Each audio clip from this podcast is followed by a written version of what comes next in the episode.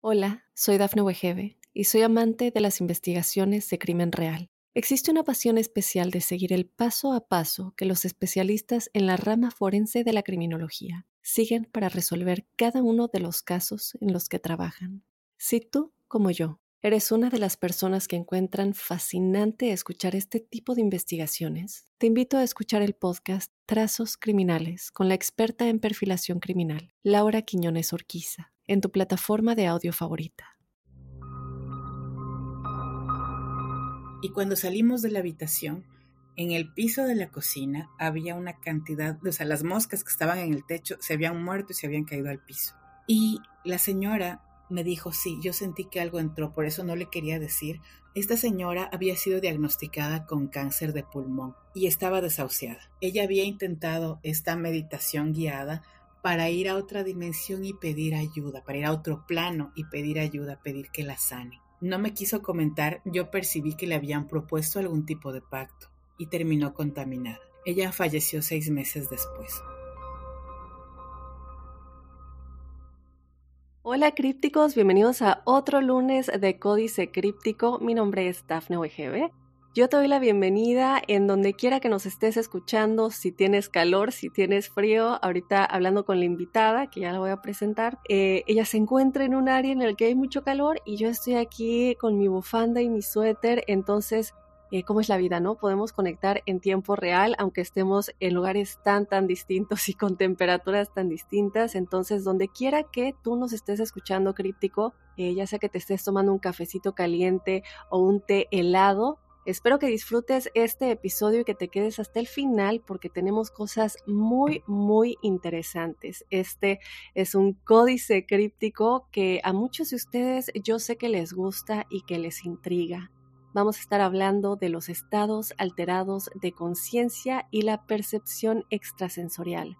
Esta puerta a otras dimensiones y nuestra invitada también nos trae testimonios y advertencias para estar pendiente si decidimos, ¿no? En algún punto tratar de desarrollar esto y abrir esas puertas a otras dimensiones. Yo le voy a dar la bienvenida a mi súper invitada, la que ustedes quieren muchísimo y adoran, Adriana Urrutia. Ya saben, si no la conocen todavía, la voy a presentar como se debe. Ella es clarividente y fue colaboradora clarividente del Departamento de Criminalística de la Policía Nacional de Ecuador. Ella es taróloga desde 1995, directora del tarot de Cuápulo. Todo esto a través de lo que sí vamos a hablar hoy, el desarrollo de la percepción extrasensorial y desde luego también para psicóloga tantas cosas en una persona tan dotada y que ayuda a muchísima gente. Desde luego, al final vamos a estar dando todos sus datos por si la quieren contactar. Adriana Urrutia, ahora sí, bienvenida a Códice Críptico de Nueva Cuenta. Muchísimas gracias, Dafne, por esa tan cálida bienvenida, por esa tan cálida recepción, como siempre. Me, me siento sumamente honrada de, estar aquí y, por supuesto, a través de, de, este espacio he conocido a gente maravillosa y, por supuesto, me, me siento muy contenta, muy agradecida de nuevo. No, es un gusto siempre tenerte aquí. Ya sabes que Códice es tu casa. Además, creo que hay muchísimas cosas que nos falta aprender, ¿cierto? Estamos en una me gustaría decirlo, llegando a un punto de evolución en la humanidad en el que ya es necesario saber más de todo esto. A nosotros nos toca estar en esta dimensión de la Tierra y en este punto de evolución como seres del universo. Pero aprender de todo esto nos ayuda a aumentar y a crecer en esa evolución. Y gente como tú nos puede ayudar a lograr eso, Adriana yo quiero que comencemos a platicar un poco de todo esto de los estados de conciencia. Platicábamos ayer que, bueno, hay muchísimos y tú nos vas a explicar poco a poco de qué trata cada uno, pero desde luego que está la telepatía, psicoquinesis, telequinesis y bueno, más que creo que, que nos des Tal vez no sé si te quieras ir muy a fondo, pero lo más importante y cuáles son cada uno de ellos para que la gente sepa diferenciar los distintos estados de conciencia. Bueno, por supuesto que sí. De nuevo, muchísimas gracias por la invitación, Daphne. Y, y sí, el tema de estados alterados de conciencia transcurre en estos momentos a nivel conceptual dentro de una óptica que se ha ido abriendo a nivel, a nivel general muchísimo a las ideas de aprender a meditar, aprender a hacer yoga y de alguna manera inducir un estado alterado de conciencia provocado para generar otro nivel de percepciones. Entonces, el estado de conciencia, por ejemplo, nuestro estado normal es el estado de vigilia. Y ese estado de vigilia es, es, el, que experimentamos cuando en la mañana nos despertamos y empezamos nuestro día a día. Hablemoslo desde, desde términos que, ya, vienen siendo ilegales, pero es el estado normal, ¿sí?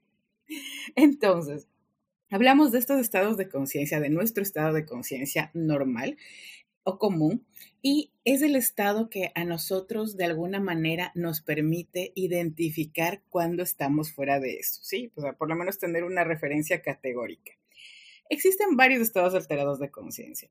Sin embargo, eh, los que nosotros provocamos intencionalmente con este tipo de prácticas que mencioné con anterioridad, pues son estados que nos van a permitir hacer ciertas cosas de manera consciente a diferencia de cuando nos ocurren de manera inconsciente o inintencionada. Por ejemplo, estados alterados de conciencia cuando estamos con depresión, cuando sufrimos una alucinación, la euforia, el éxtasis, la depresión, eh, la rabia, cuando tenemos un, shock de estrés, em, por ejemplo, los sueños lúcidos, que muchos hemos experimentado sueños lúcidos y la mayoría de veces no son experiencias que buscamos, por eso terminan siendo traumáticas y las tenemos tan presentes, ¿no?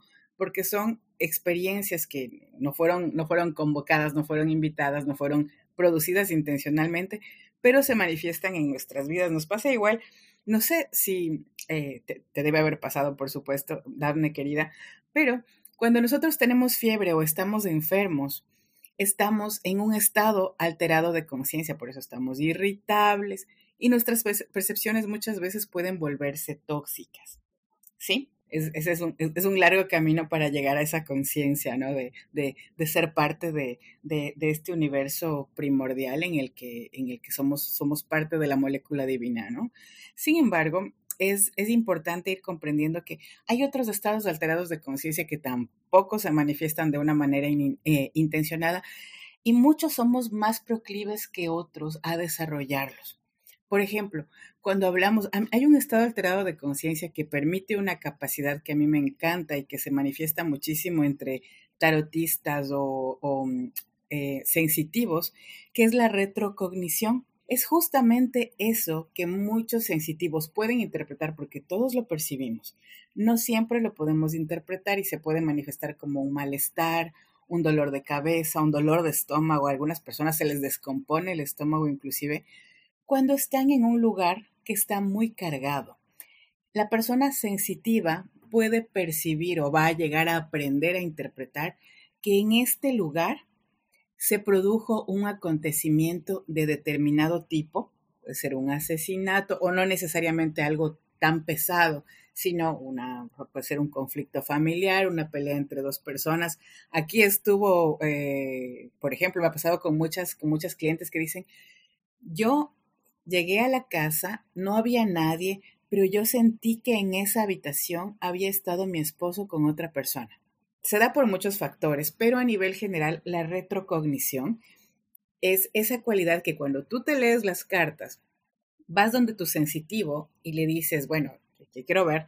La lectura del pasado le va a permitir a esta persona conectarse con esta experiencia. No obstante, como les decía antes, todos somos proclives a experimentar esto cuando llegamos a un lugar y decimos, bueno, aquí me dio mal aire. En este lugar sucedió tal cosa y nos vamos con la energía súper pesada. El sensitivo o la persona que estudió la forma de ir interpretando esto va a poder traducirlo como el acontecimiento que, que ocurrió. Entonces, por ejemplo, puedo llegar a un espacio y sintiendo las paredes, tocando un poco los, los elementos o los muebles que hay en este espacio, puedo percibir qué fue lo que sucedió. ¿Sí? Memorias del lugar, las memorias de las personas que lo habitaron o las memorias de las personas que pudieron haber estado un momento y tuvieron tal vez una discusión, puede ser en un restaurante, una mesa, en los hoteles les pasa a muchas personas que llegan a una habitación de hotel y experimentan tal vez una incomodidad, están con ganas de, o sea, no puedo dormir en esa cama. Eh, o quería irme, ya quería que sea temprano para poder salir y cambiarme de hotel. No sé por qué. Perdón, una pregunta rápido. ¿Es, además del sentimiento, poder traducir qué es realmente lo que pasó? ¿Ellos saben lo que pasó o simplemente es esa vibra algo no se siente bien aquí, algo está estancado aquí, una energía de cierto tipo, o sí saben eh, ciencia cierta qué sucedió? Depende. Si es que es muy fuerte el acontecimiento, lo vas a percibir de manera inmediata. ¿Sí? Y tu cerebro o tu mente lo va a dibujar de alguna manera para que puedas percibirlo, ¿no? Es como cuando escuchas a lo lejos el sonido de un auto. No siempre conscientemente podemos decir el color, la forma, el peso, el tamaño del auto, pero sabemos que hay un auto. De la misma manera funciona la retrocognición cuando tenemos una percepción. Dependiendo del nivel de sutileza con el que nosotros eh, podamos interpretarla, que como decía, hay una preparación para poder traducir estas, estas eh, percepciones, vamos a poder saber la naturaleza del acontecimiento y, quién sabe si ah, poder ver a los protagonistas, etcétera, etcétera. Depende de qué tan desarrollada la tenga cada persona o qué tanto haya trabajado para desarrollarla, porque eso sí se puede hacer de manera voluntaria o involuntaria. Entonces, en la retrocognición eh, entra mucho, mucho, mucho, em, entran mucho las prácticas de las mancias. Cuando tú puedes percibir eh, en un efecto de psicoquinesis a través de los objetos de una persona que no está presente, cómo es esta persona y qué le sucedió. Dentro de los estados alterados de conciencia tenemos, tenemos muchos que nos van a permitir acceder a este tipo de, de, capacidades porque hemos generado una limpieza de nuestro canal, consciente o inconsciente, voluntaria o involuntariamente, que nos va a ayudar a acceder a, este, a esta información. ¿sí? En los estados alterados de conciencia, como hablábamos antes de estos estados eh, repentinos que muchas veces no, no, no, no, hemos, no hemos invocado, no hemos invitado como la depresión, etcétera, etcétera, vamos a tener otro nivel de percepciones. En estas percepciones es en donde tenemos que poner un cuidado importante. Okay. Cuando nuestra energía está muy baja y nos estamos conectando con universos o con dimensiones de muy baja vibración, precisamente lo que nosotros vamos a intuir o a percibir va a ser algo de baja vibración. Ok, ahí, eh, perdón que te interrumpa, pero me encanta esto que mencionas porque hemos escuchado muchas veces, Dafne, es que eh, tú recomiendas mucho la meditación, pero estaba yo meditando y vi cosas feas o sentí cosas feas y me asusté mucho y, y me da miedo meditar de nuevo. Y yo recomiendo la meditación porque a mí nunca me ha pasado eso, porque obviamente teniendo en cuenta esas advertencias, ¿no? Porque hay algunas personas que meditan y de pronto se asustan y ya no quieren hacerlo de nuevo, a diferencia de otras, ¿no? Que meditar los hace felices y los lleva a un lugar en el que sienten este eh, eh, felicidad en el pecho que es difícil de explicar. Me gusta mucho lo que, lo que compartes, Daphne, porque justamente con mis estudiantes, con todos, trabajamos muchísimo la meditación. Y el otro día tuvimos una clase súper especial de meditación a cargo de, una experta que justamente hablaba de este tema. A ver, a mí me han servido muchísimo las abdominales, este tipo de abdominales, estas técnicas, no sé, em, eh, esta técnica determinada. Entonces la recomiendo a todo el mundo, pero por ahí a esta persona le dolió la espalda o a fulanito le dolió la, rodilla o, o, fulanita no avanzó. No todo es para todos de la misma manera, ¿no? Y va a depender mucho de lo que cada uno tenga dentro. La mayoría, el 99% de las cosas eh, desagradables que experimentamos en la meditación el 99% no son reales, tienen que ver con la mente luchando por no ser dominada. Con la meditación, tú mejoras tu concentración, mejoras tu atención y estás haciendo ese momento, estás buscando ese momento como, como cuando haces dieta y le das un descanso a tu estómago, haces un ayuno determinado, le estás ayudando a tu mente a descansar y a depurarse del pensamiento. ¿Sí? Sí. Entonces, como la mente es como la luna, ustedes recuerden el hinduismo, en, el hinduismo la luna se llama Chandra, que es esta energía que siempre está en movimiento, que siempre está activa. La luna es el agua, son las mareas que jamás están quietas. Imagínense el poder, la fuerza que tiene esta energía. Y nosotros con la meditación a esta mente que ha estado tanto tiempo desbordada, que ha estado tanto tiempo en desorden, haciendo lo que le da la gana, pensando lo que quiere, sin ponerle un, un límite, sin dejarle un descanso. Le estamos poniendo un pequeño cinturón diciéndole, mira, vas a tranquilizarte para que el cuerpo también descanse.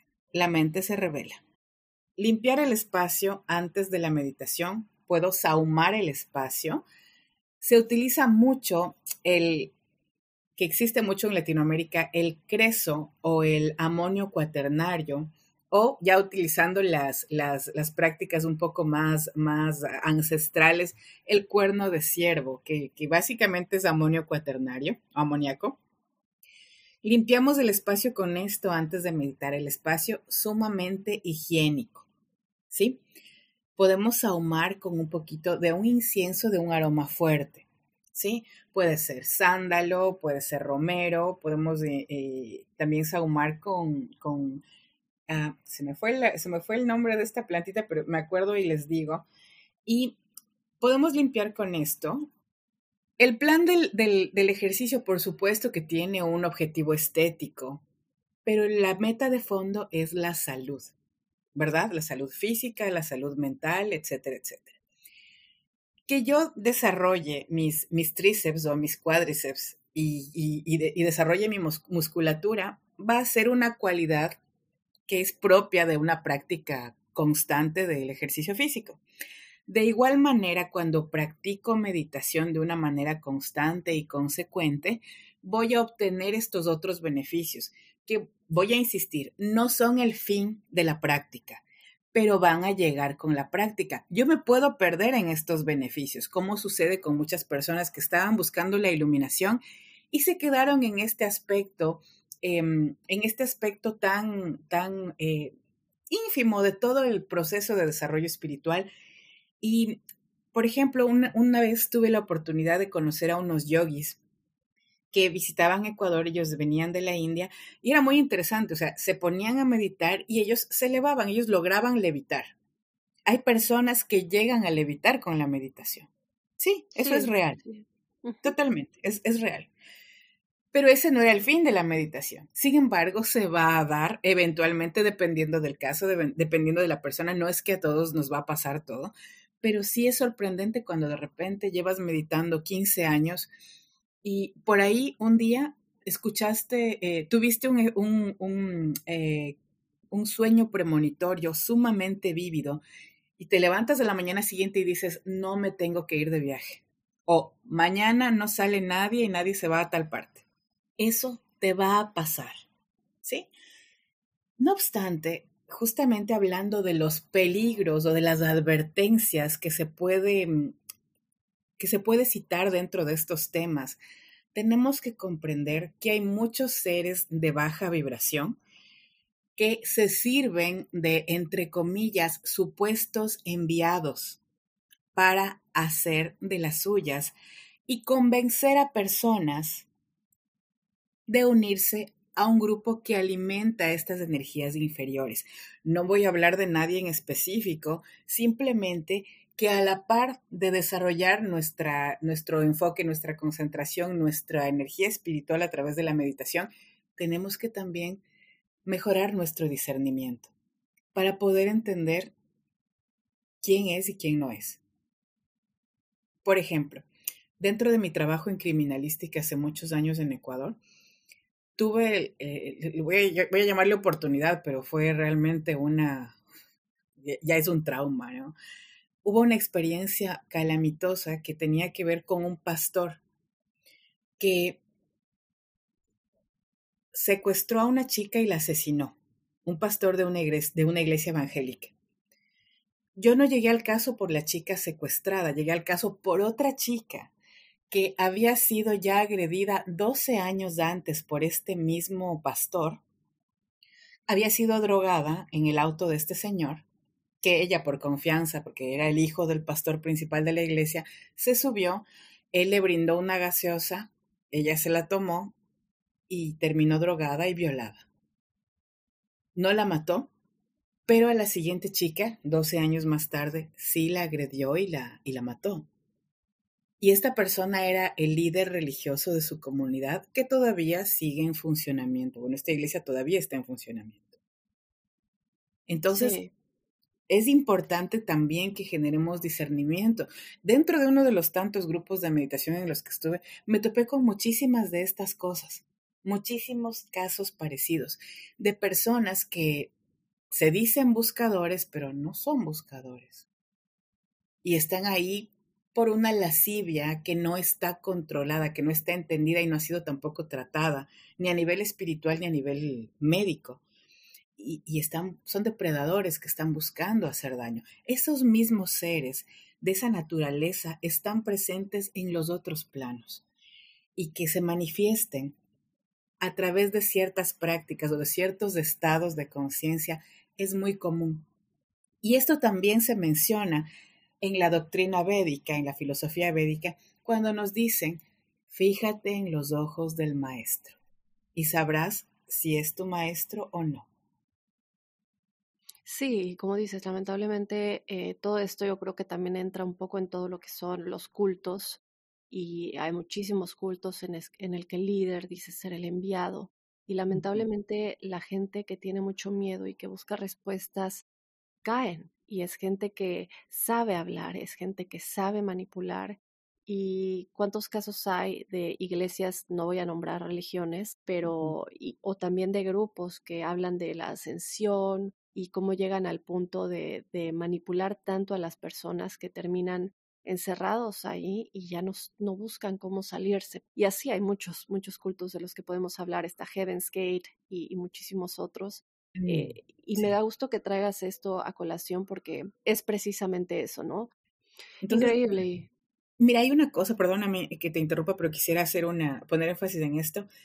Vamos a acordarnos de, otros, em, autores como Salvador Freixedo, como Castañeda, que siempre nos recuerdan que toda esta construcción em, occidental que, a nosotros nos ha tocado adoptar por, por colonización y por supervivencia y etcétera, etcétera, nos ha llevado siempre a, pensar que no somos lo suficiente y que siempre requerimos de un intermediario para hacer las cosas.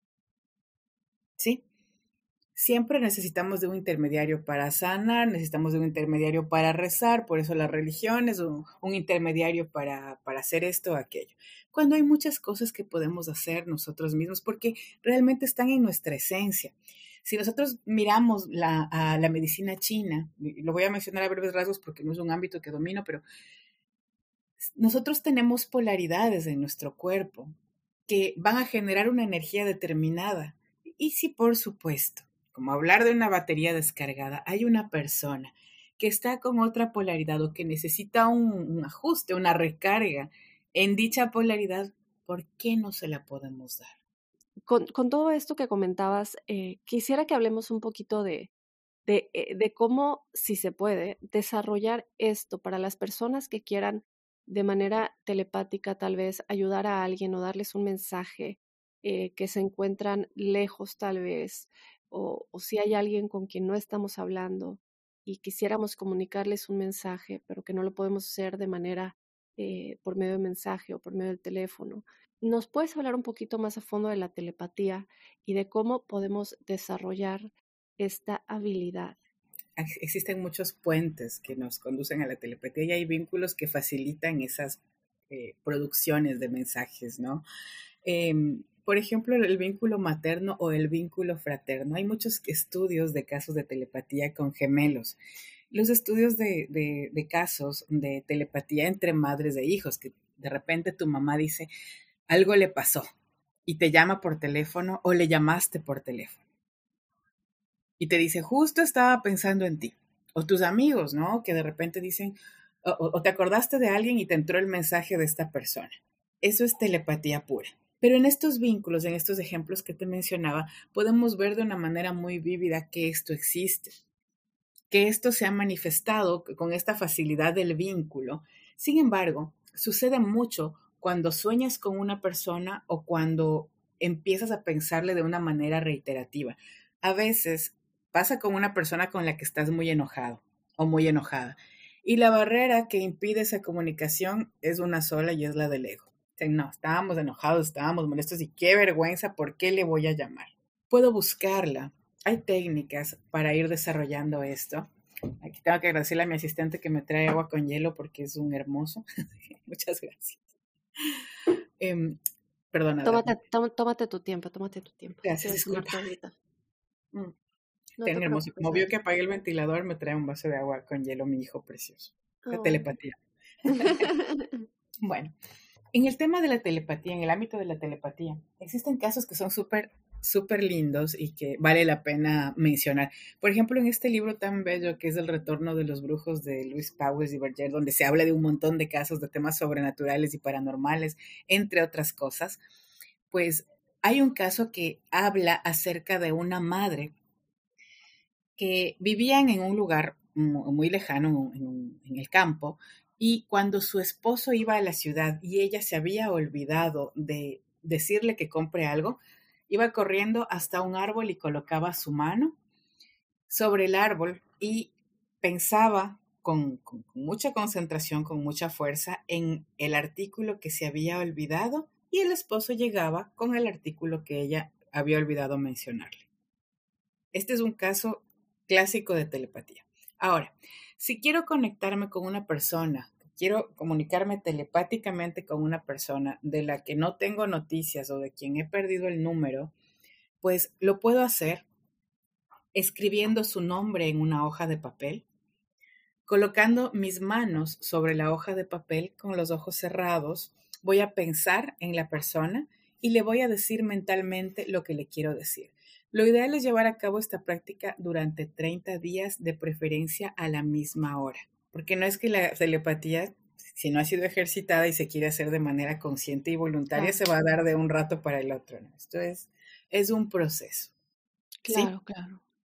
También sirve la, la telepatía, bueno, hay otras técnicas, ¿no?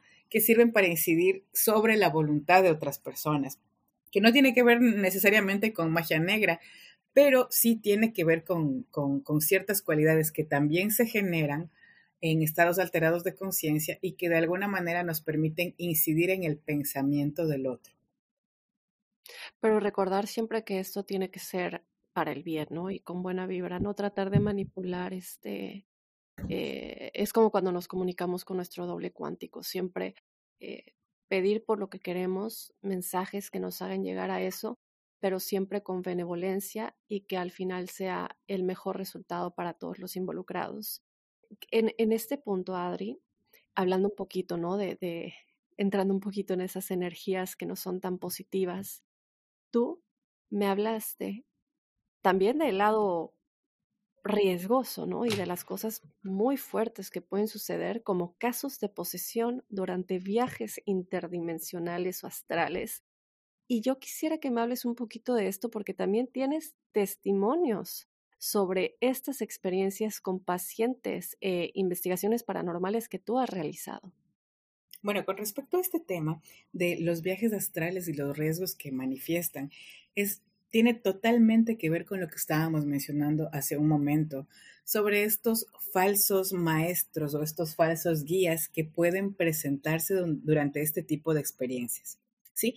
Puede suceder en la meditación, puede, ya en estadios más profundos de meditación, así como puede darse en, y se ha dado muchas veces en los casos de sueños lúcidos o viajes astrales.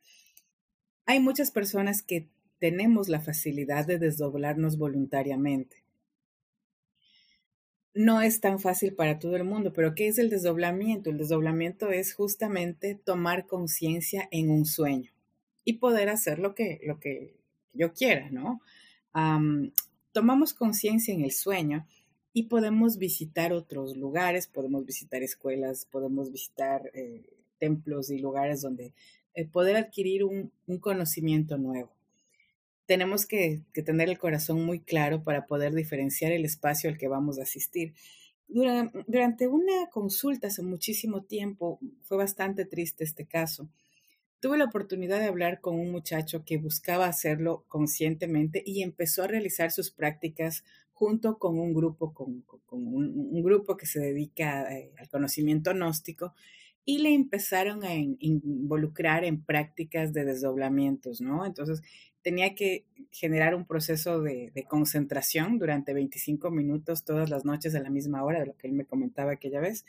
Y con esto, él iba a poder tener su viaje astral. Entonces, él inclusive tenía la foto del lugar al que quería dirigirse, en el que quería mm, presentarse, y lo empezó a materializar. Lo hizo durante 25 días más o menos 21 o 25 días, no recuerdo muy bien. Al día número 25, casi, casi el día, perdón, era el día anterior a terminar el proceso, este chico logró el desdoblamiento y logró viajar, logró situarse en el lugar al que iba. Se transportó cuando se dio cuenta de que tenía la lucidez necesaria para moverse, o sea, se quedó dormido pero estaba despierto en su sueño es, perdón, es la traducción muy, muy a breves rasgos que puedo hacer de, este estado que, que se experimenta cuando tenemos un desdoblamiento. Entonces, el muchacho logra tener este despertar en su sueño y dice, bueno, ya estoy, llegué con mi concentración en, la práctica de mi, de, mi, de mi, concentración a moverme dentro de este, de este espacio, de este nivel, de este plano astral y me voy a ir a tal parte. Y se fue. Él, mientras estaba en su viaje, conoció a otra persona que para él era muy real. Entonces él dijo, él es mi compañero. Y era un muchacho, que este chico tenía 18 o 20 años, y era un muchacho de entre 20 y 25 años, que lo empezó a acompañar. Tenía unas características físicas em, que eran, eh, no eran comunes. Este chico eh, tenía el cabello oscuro, etcétera, etcétera. El, chico que, que, lo acompañaba era un chico de cabello claro, muy blanco. Y le decía, oye, sería muy lindo que nos vayamos a conocer tal parte. Mira, yo ya me fui para allá y te voy a llevar a tal templo. Le decía, si tú quieres conocer más de metafísica y quieres desarrollar tus poderes, no, tienes que venir acá. Y lo llevaba y, y lo acompañaba a ciertos lugares. Durante el regreso de, la quinta o sexta experiencia después de la primera que él había tenido con este muchacho, él regresa y ya no regresa. Este chico cambia totalmente, cambia y viene a la consulta con su madre, porque su madre me dice, es que este ya no es mi hijo. Y en efecto, el muchacho había cambiado todos sus hábitos, él era una persona moderadamente ordenada como todo adolescente, de repente su cuarto ya no era sucio, y era un basurero. Me decía, encontré inclusive excrementos y vómito en las esquinas de la habitación. Y la madre desesperada no sabía dónde ir. Ya había ido al médico, eh, habían ido a una iglesia y no sabían qué hacer. El chico, durante sus breves lapsos, o sea, no es que él no estaba consciente, él no hablaba se ¿Ah, quedaba. hablaba? O sea, él hablaba, pero estaba enojado todo el tiempo. Entonces, e, era el chico al que la mamá le decía, pero por favor cuéntale a la señora lo que te pasó. Y el chico te miraba con odio y se quedaba callado, como, como cuando los chicos hacen un berrinche. Él estaba en esa posición todo el tiempo y con todo el mundo y, no se movía. Y la mirada de, ira que te, que, te, que, que proyectaba era brutal. Entonces él no quería hablar, no quería hablar, no, no. Y, te enseñaba la foto y te decía, mira, el chico más dulce, el chico más tranquilo, adolescente, descuidado, etcétera, etcétera, como cualquier adolescente. Pero de, de eso a esto, ¿qué pasó? Entonces un día lo encuentran con un cuchillo parado detrás del auto de su padre. Dos, tres de la mañana. Y él estaba solo ahí, parado con el cuchillo detrás del auto del padre en el parqueadero de la casa, en el garage, con las luces apagadas y no sabían qué estaba haciendo. Y solo aparecían cámaras en esa posición. Después, cuando ya poco a poco logramos ir sacando al muchacho, nos empezó a comentar cuál fue la situación, porque ni siquiera la mamá sabía que él había empezado a, frecuentar este grupo, donde le dieron una técnica, no le hicieron un seguimiento. Era muy joven como para hacerlo de una manera muy responsable y se dejó de alguna manera maravillar por lo que estaba logrando, ¿sí? Claro. Y en ese momento, pues fue presa fácil, pero bueno, digamos que esto le pasó en el plano astral, a cuántos chicos no le sucede en el plano virtual, o sea, eh, que te encuentras con una mala persona, o sea, esto es algo que, que se da en todas las dimensiones. Pero a él le pasó así y terminó poseído. Cuando tú sales de tu cuerpo, igual, hay que tener las protecciones necesarias. Em, cuando tú sales de tu cuerpo, existe el riesgo de que esto pase, ¿sí? Por eso, eh, a ver, el tema de la, del desdoblamiento puede ser inherente a muchas prácticas, al yoga, a la meditación, al ejercicio físico, o sea, puede darse de manera voluntaria o involuntaria. Perdón, pero antes de saltar a eso, solo para entender bien la historia de este chico, era este ser que básicamente regresó en su cuerpo, ¿cierto? Era, mira, él se estaba alimentando del miedo de la familia. Porque eso es lo que generan estas entidades, justamente. Por eso de repente un chico que está todo, eh, bueno, tiene su, su, idea de orden, que de repente empiece a tener este, este tema de, de, de, fecar en su habitación, de tener eh, este tipo de actitudes, pues simplemente está generando una, ah, una energía de rechazo de la que se alimentan los seres del bajo astral. Porque justamente él fue, él fue directa y voluntariamente al plano astral, que esto es como si yo te dijera, dadme mañana voy a ir a Nueva York. Entonces tú me dices, bueno, pero ¿a dónde vas a llegar? No sé. Yo voy a Nueva York y en Nueva York voy a preguntar y voy a ver para llegar a un templo. Te puedes encontrar con cualquiera. Es igual en el mundo astral. Y el mundo astral es el más inmediato, el más cercano a los planos que nosotros tenemos, que es el que em, experimentamos durante el sueño. Y hay muchos planos más superiores, más allá del plano astral. La idea del despertar y de la, de la, de la iluminación es despertar la conciencia en cada uno de estos planos. Y también cómo lograste ayudarlos, ¿no? ¿Qué, práctica se realizó y todo eso? Bueno, es, esto fue bastante fuerte, bastante fuerte, sobre todo porque se, se, tuvo que trabajar a un nivel muy profundo con este muchacho, desde las limpiezas energéticas hasta el tema homeopático.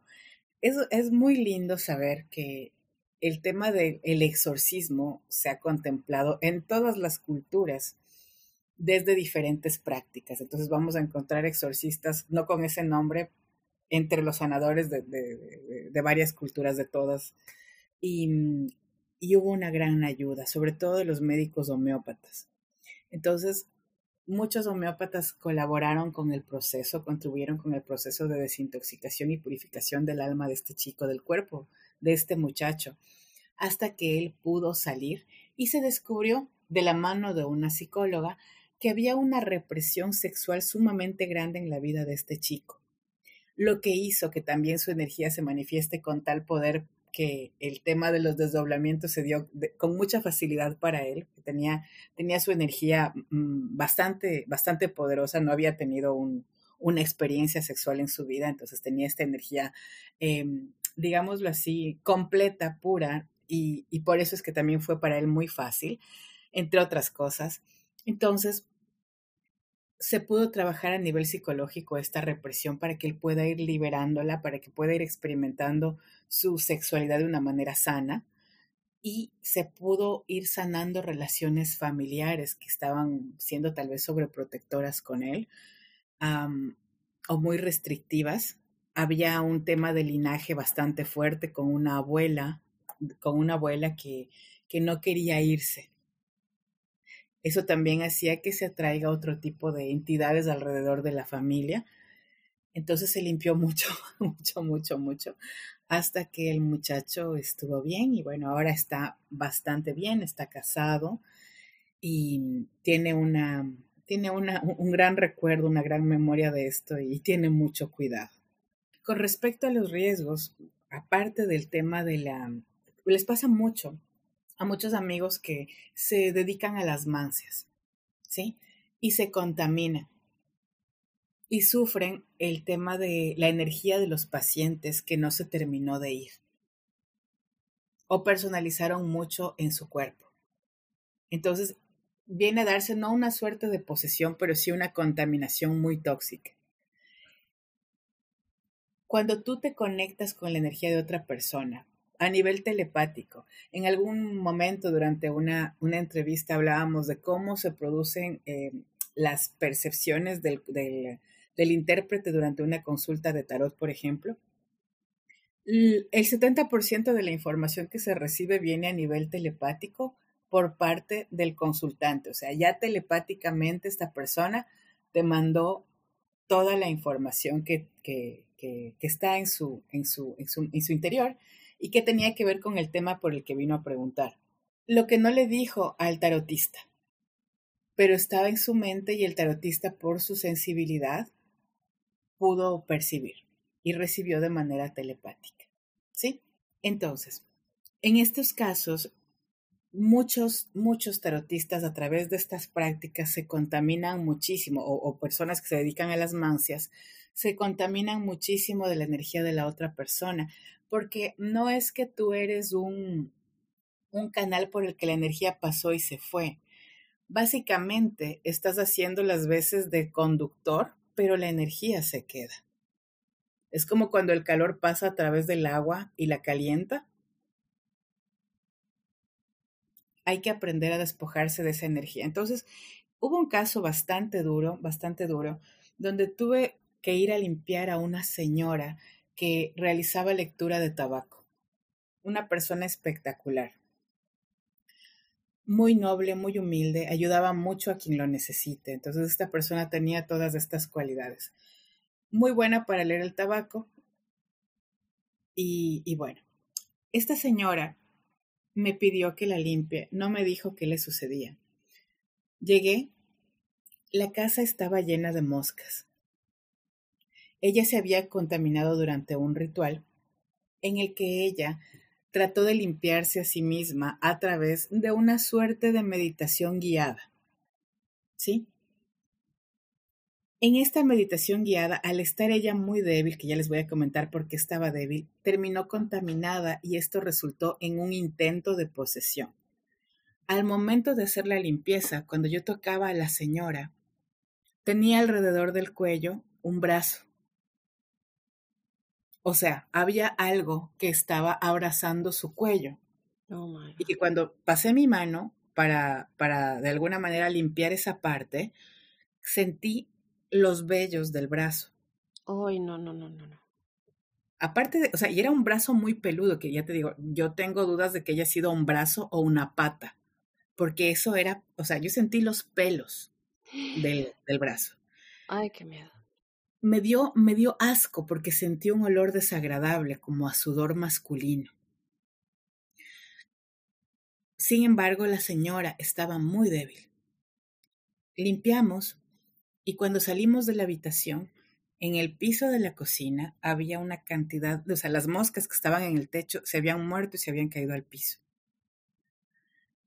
Y la señora, bueno, muy agradecida y todo, me dijo, sí, yo sentí que algo entró, por eso no le quería decir, por si acaso usted no hubiese querido limpiarme si yo le comentaba por qué vine. Esta señora había sido diagnosticada con cáncer de pulmón y estaba desahuciada. Ella había intentado esta meditación guiada para ir a otra dimensión y pedir ayuda, para ir a otro plano y pedir ayuda, pedir que la sane. No me quiso comentar, yo percibí que le habían propuesto algún tipo de pacto y terminó contaminada. Ella falleció seis meses después. Qué fuerte testimonio. Sí. La parte más fuerte no llegó ahí. Falleció seis meses después. Años más tarde, tres o cuatro años más tarde, un día la soñé. De la nada, la soñé y estaba muy preocupada porque en el sueño ella me decía, Adriana, estás embrujada, tienes que comer alcanfor. nosotros utilizamos eh, mucho en, en, Sudamérica, sobre todo, pelotitas de naftalina que colocas a veces entre los abrigos para que no se los coman las polillas. Antes se usaba el alcanfor que venía parecido a la naftalina, que también tiene alcanfor, pero venían unas tabletas eh, cuadradas. Y nosotros usamos eso todavía para limpiar los espacios, para quemamos una tableta de alcanfor en la habitación que está muy cargada porque el alcanfor aparte de todo es un insecticida y va a ayudar, es un árbol, no es una planta maravillosa que, que tiene cualidades insecticidas también y que va a purificar el ambiente. ¿Sí? Encendemos el alcanfor, lo dejamos en la habitación, salimos hasta que se termine de consumir la tableta y luego abrimos puertas y ventanas. Una limpieza lindísima. Entonces yo la usaba mucho tiempo atrás, estoy hablando de hace unos 12, 13 años, y ya había dejado de usarla, pero aparece esta señora en mi sueño y me dice, Adriana, te están haciendo brujería, tienes que comer alcanfor. Y dice, pues el alcanfor es tóxico, ¿no? ¿Qué pasa? En efecto, en efecto, yo estaba sufriendo un ataque, no lo sabía todavía, me enteré después, tuve que limpiarme, pero lo primero que hice fue contactar a, a un maestro para que me ayude a, a revisar cuál había sido la naturaleza real de este sueño. Tres días más tarde me llamó la hija de la señora, a quien no había visto desde que la señora falleció, que me parece que fueron cuatro o cinco años atrás, que tenía un problema sumamente grave. Y la de la brujería era ella. O sea, la que estaba siendo atacada era ella. La hija. Sí, pero yo también. Entonces, la señora apareció para rescatarnos a las dos, porque yo no tenía el número de la hija, no me acordaba ni siquiera del nombre. Y la hija me buscó tres días después.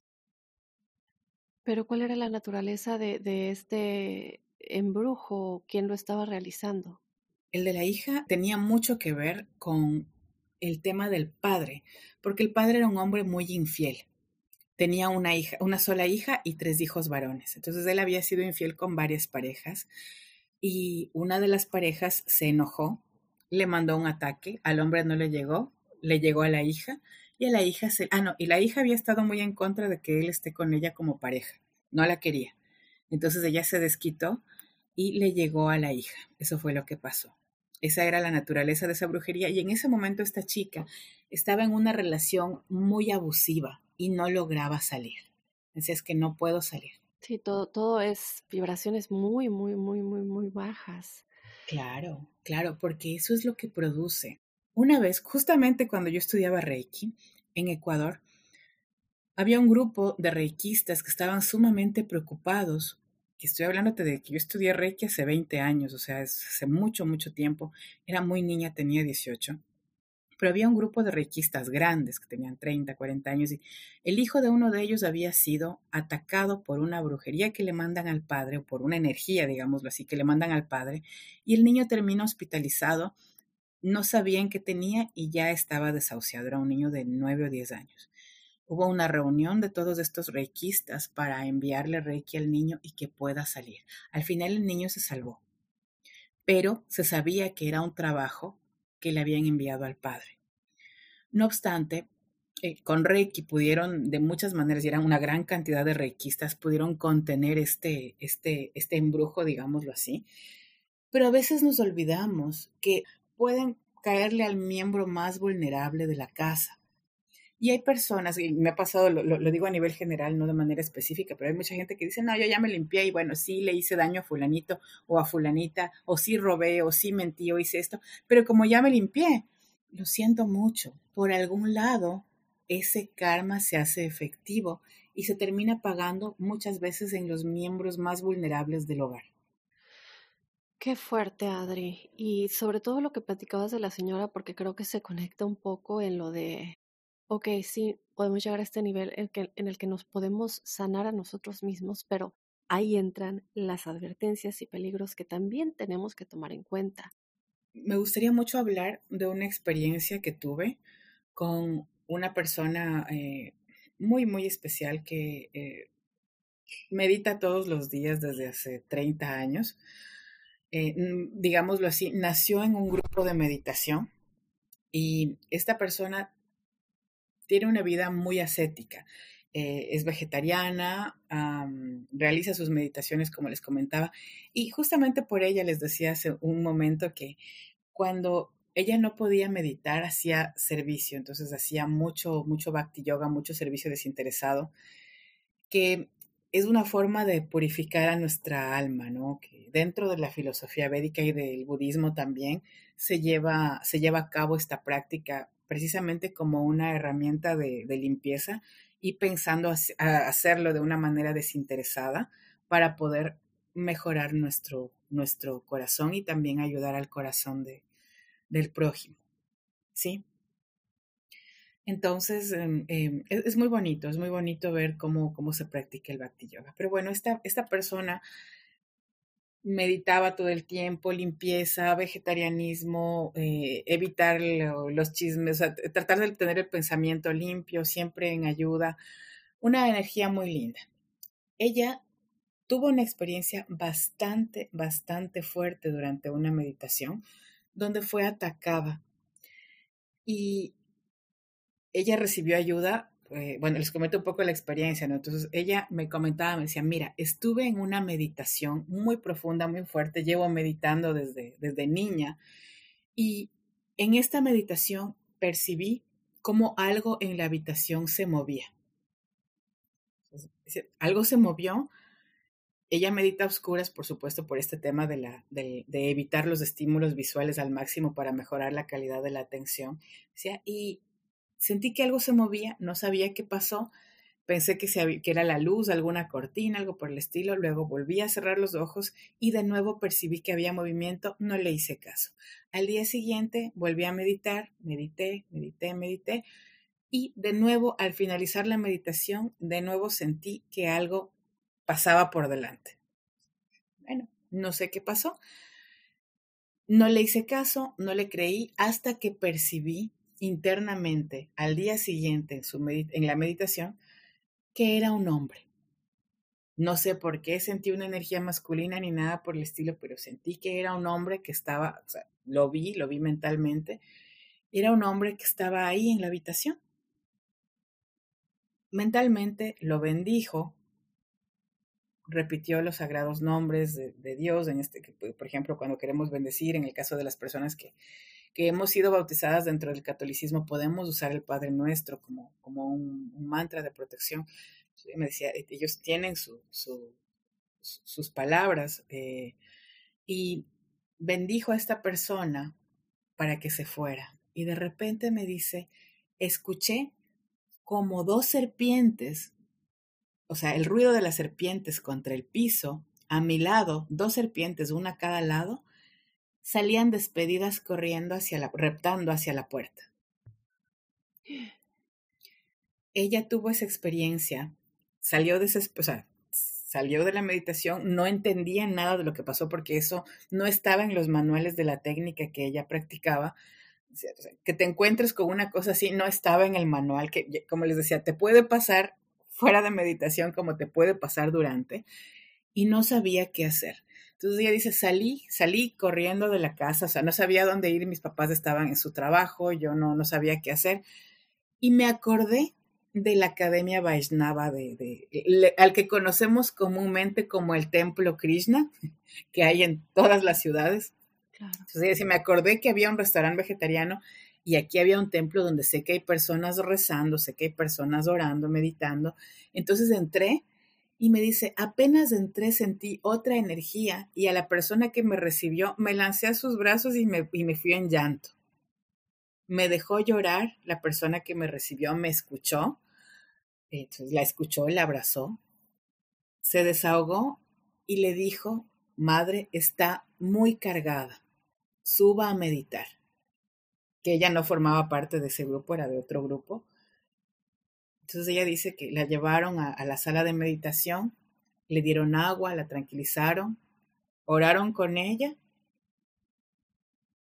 luego le dieron de comer, que son muy, muy generosos los, los Vaisnavas, y se fue en paz y tranquila a su casa. Le explicaron lo que le había sucedido desde la filosofía eh, que ellos manejan y con esa explicación se pudo ir tranquila. Le dijeron precisamente que había sido un ataque, que, que a veces cuando uno medita muy profundamente, aparecen entidades tratando justamente de sacarnos de ese estado o atacarnos o asustarnos para que dejemos de hacerlo. Porque justamente lo estamos haciendo bien y se están abriendo otros canales y otras conexiones. ¿Sí? Para que la gente no, no tenga miedo de meditar ni de vivir estas experiencias. O sea, es como si yo te digo, Daphne, tengo una beca para estudiar en, en, Los Ángeles, no sé. Ah, voy a Los Ángeles, no me va a pasar nada.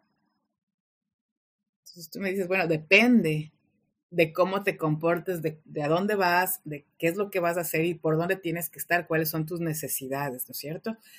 Que te encuentres con un ladrón, vayas o no vayas con dinero, es algo que no puedes manejar. ¿Sí? Solo puedes tener cuidado y saber cómo, comportar, cómo comportarte si llega a sucederte. Es igual aquí. Ok, ¿y cuál sería como la mejor manera de luchar esto si, si queremos meditar y teniendo en cuenta esa, ese miedo, ¿no? De qué tal si me pasa a mí. Mira, primero limpiar el espacio. Por ejemplo, ella no limpiaba el espacio esta cosa, o sea, nunca entendimos cuál era la naturaleza real, tampoco porque no lo investigamos en ese momento a fondo, la respuesta vino después, pero en ese momento no sabíamos qué era ni quién era. Luego entendimos con el, con el transcurso del tiempo, muchos años más tarde, que esta entidad era un ser desencarnado, una persona que estaba muerta, no era un demonio, que venía a pedir ayuda para la liberación de su alma. Entonces vio a esta persona meditando y quiso acercarse, venía con toda esa carga. Los que atacaban eran las serpientes, que vinieron a incrementar el miedo que ella sintió con esta experiencia. Y eso sí eran otros seres de otra naturaleza. Cuando hablábamos de estados alterados de conciencia, de portales y de ciertos espacios que, o sea, de, ciertos seres que se encuentran presentes y no son visibles para el ojo humano. Ustedes han visto cuando el perrito le ladra a la nada porque el perrito sí lo está viendo. Nuestro ojo no está diseñado para ver ni siquiera ciertos colores que otras especies sí las pueden, sí pueden percibir. Vamos a entender que hay muchas cosas que están ahí y nosotros no vemos. Que no necesariamente necesitamos meditar para saber que están ahí, porque a veces lo sentimos. Por eso hablábamos del mal aire al inicio. Hay un montón de seres que están presentes en esta dimensión, pero nosotros no podemos ver. Sí, sí, sí. Entonces, están presentes. Son seres que están en otras dimensiones que, como les decía, están eh, atravesando la nuestra, pero nosotros no los vemos la meditación muchas veces nos vuelve más sensibles a percibirlos. No solo esto, sino ciertas cosas adicionales como eh, esto de los mensajes telepáticos, la energía de las otras personas, los sentimientos, los pensamientos, entre otras cosas, de otras personas, pero están ahí. Entonces, en ese momento ella, este, este ser pudo verla. Los otros seres estaban presentes, quizás, no sabemos, ella pudo verlo porque estaba en un estado contemplativo, de meditación. Ella se asustó en ese momento, porque era la primera vez que le sucedía. Tuvo esta experiencia, así como pudo haberlo tenido cualquier otra persona, porque no solo vibrando alto me alejo de, de, que me, de, una, de una situación que pueda resultar dolorosa o difícil. Me encanta eso que acabas de decir porque cambia la interpretación que le estamos dando y por tanto nuestra experiencia la experiencia que nos conecta a ese suceso. Adri, ¿qué te puedo decir? Agradecerte muchísimo por haber estado con nosotros. Eh, nos dejas como siempre con, mucho que pensar. Yo creo que eh, los crípticos van a querer seguir eh, conectando contigo tal vez. Quisiera que para despedir este maravilloso episodio nos regales pues tus últimos pensamientos, cualquier cosita que, quieras mencionar para cerrar como conclusión o último mensaje para los crípticos y desde luego pues comentarnos cómo te pueden contactar, en dónde te pueden seguir Y si tienes eh, algún curso o algún tipo de clases que tú tengas también en línea, pues nada, mencionar y cerrar con todo eso. Muchas gracias, Daphne, por, bueno, por la invitación. Yo quisiera invitarles muchísimo, muchísimo con todo el corazón, no solo a meditar. Creo, creo que quisiera invitar a toda la gente a hacer servicio desinteresado. Independientemente de cuál sea el efecto que, nosotros estemos buscando con nuestras meditaciones, con nuestras prácticas, si podemos ayudar a quien debamos ayudar, a quien corresponda, que puede ser mi hermana de sangre o puede ser este hermano que está en una situación de necesidad, porque muchas veces la gente dice, no, es que si no están, eh, si duermen en la calle es porque no quieren trabajar. O sea, yo creo que nadie que no tenga un techo y un plato caliente en su mesa es feliz o está tranquilo. Sí, si yo puedo ayudarle a esta persona, independientemente de la condición por la que haya llegado, sin juzgar, porque ese es el servicio desinteresado, sin juzgar, a tener un momento de consuelo, de amor, no por limosna, porque la limosna no genera un estado elevado, ni para la persona ni para mí, ni, ni, ni por caridad, porque, como decía Daphne hace un momento, no quiero convertir a esta persona en un mendigo dándole una limosna. Entonces le doy algo que realmente satisfaga su necesidad y que quizás a mí, por un afán eh, innecesario en mi vida, no me resulte necesario. ¿Cuántas mujeres no tenemos 30 mil pares de zapatos? Bueno, yo desde hace muchos años tengo dos pares de zapatos. Eh, ¿Por qué no necesito más? Entonces, todos los que no necesito, los voy a llevar a un lugar donde sean útiles. ¿Sí?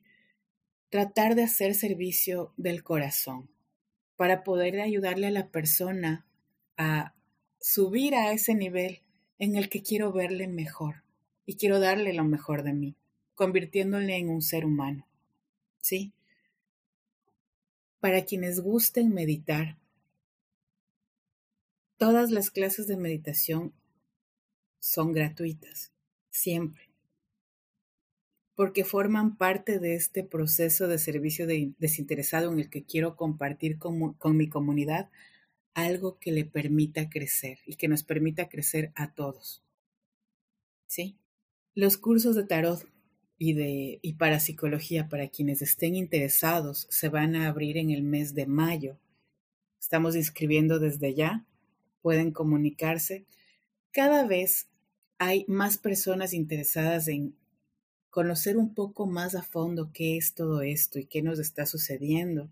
Y conforme se van dando más avances tecnológicos, vamos desbloqueando un nivel de, eh, conocimiento más dentro de lo que son nuestras percepciones eh, eh, sensoriales y extrasensoriales.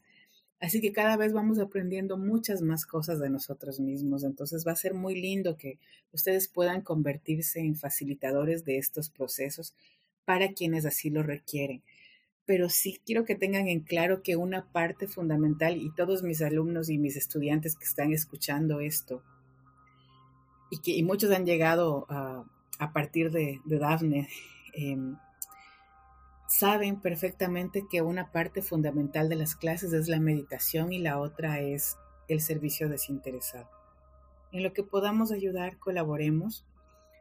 No se necesita de mucho y es lindo poder llevarle a una persona que duerme en la calle una comidita caliente, sobre todo ahora que está haciendo en, en el otro hemisferio mucho frío y acá muchísimo calor. Así que los esperamos. Mi nombre es Adriana Urrutia y soy, soy la directora del Tarot de Guápulo.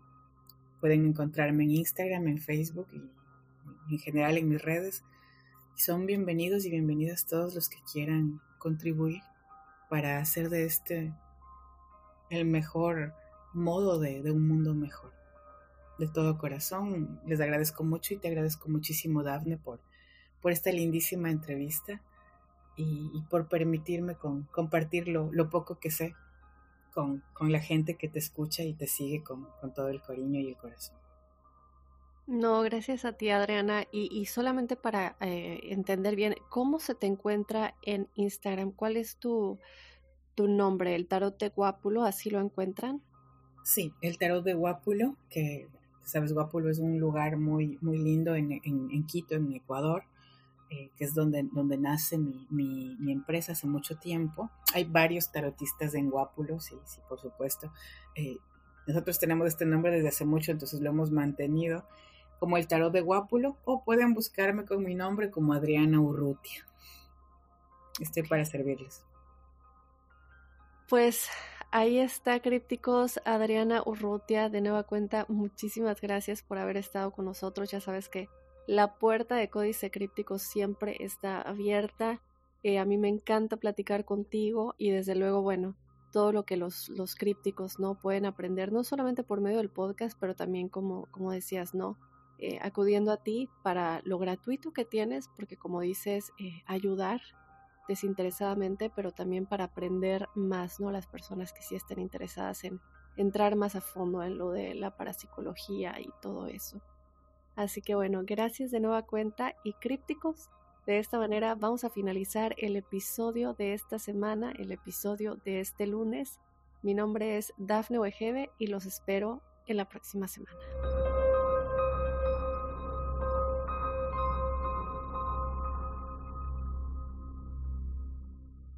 Hola, soy Dafne Wegebe y soy amante de las investigaciones de crimen real. Existe una pasión especial de seguir el paso a paso que los especialistas en la rama forense de la criminología siguen para resolver cada uno de los casos en los que trabajan. Si tú, como yo, eres una de las personas que encuentran fascinante escuchar este tipo de investigaciones, te invito a escuchar el podcast Trazos Criminales con la experta en perfilación criminal, Laura Quiñones Orquiza en tu plataforma de audio favorita.